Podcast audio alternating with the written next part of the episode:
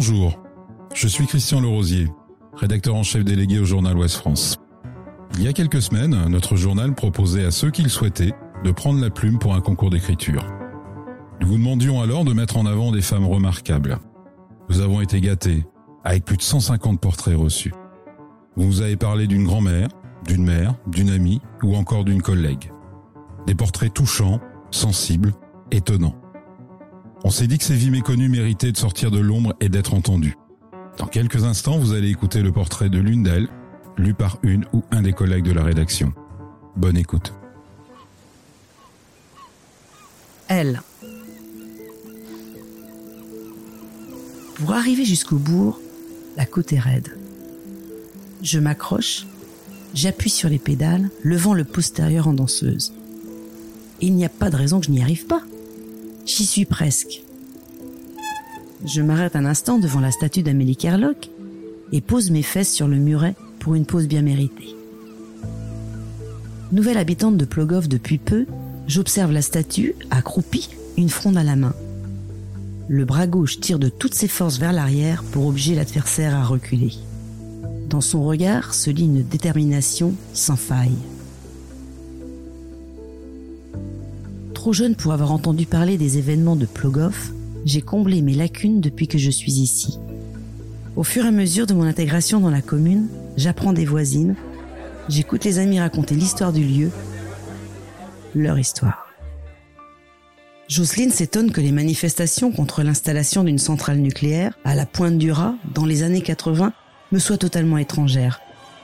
Elle, elle n'en voulait pas de cette centrale, pas plus que toutes les autres. Femme de marin, cultivatrice, boulangère, vendeuse, à la source du mouvement de protestation. Pas plus que Marie-Jeanne qui me dit avec fierté Heureusement qu'on était là, car les hommes étaient partis en mer pour de longs mois. Il n'y avait que nous pour défendre Plogoff. Pas plus que Josiane qui me raconte Amélie Kerlock avait demandé de faire de la commune une ville inaccessible aux forces de l'ordre. On a suivi sans hésiter la première adjointe et future maire de la commune. Pas plus que Jeanne Yvonne qui en sourit encore.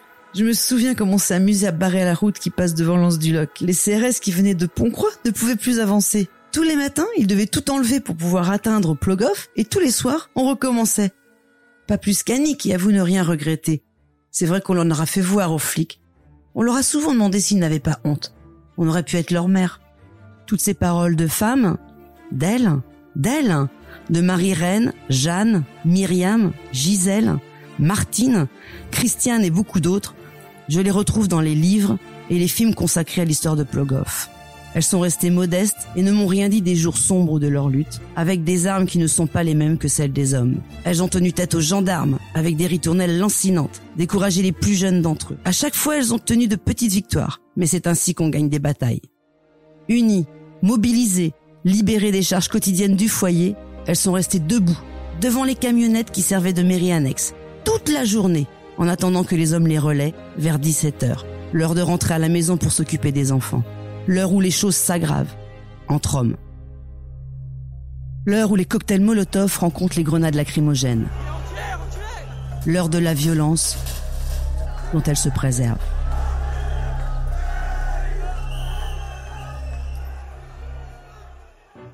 Elles sont devenues une, une image d'un combat pour préserver leur terre, une idée de la lutte pour des centaines de femmes sorties de leur cuisine, de leur ménage, de leur foyer pour s'opposer aux décisions des politiques. Comme les hommes, elles se sont mobilisées contre le projet de centrale nucléaire. Elles ont manifesté ce courage de dire non. Depuis longtemps, elles savent qu'on est plus fortes ensemble.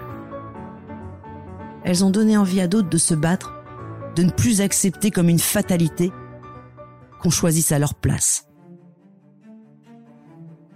Malgré les gendarmes, les blindés, les parachutistes, les hélicoptères qui surveillent leurs moindres faits et gestes, elles se dressent. Face à l'oppression de leur sexe, face au mépris qu'on témoigne à leur terre, face à l'avenir qui ne prend pas les couleurs du bonheur. Avec tous celles et ceux qui voudront les rejoindre, elles avancent, le poing levé, les dents serrées.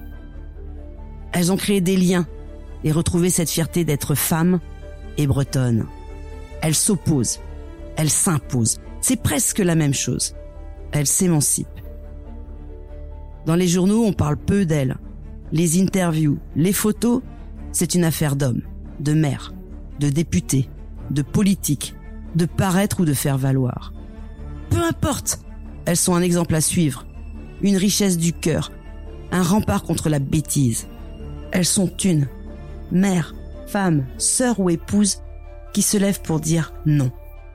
Unique comme un seul corps, unie par une seule volonté. Je me lève du muret de pierre, le vélo m'attend, le bourg n'est pas loin.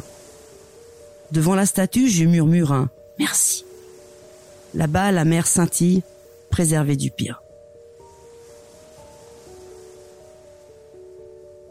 Elle, signée Isabelle Giraudot.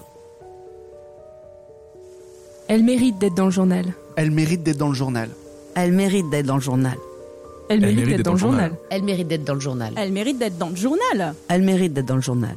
Retrouvez cet épisode ainsi que nos autres productions sur le mur des podcasts et aussi sur notre application Ouest France. N'hésitez pas à nous mettre 5 étoiles si vous avez aimé ce programme.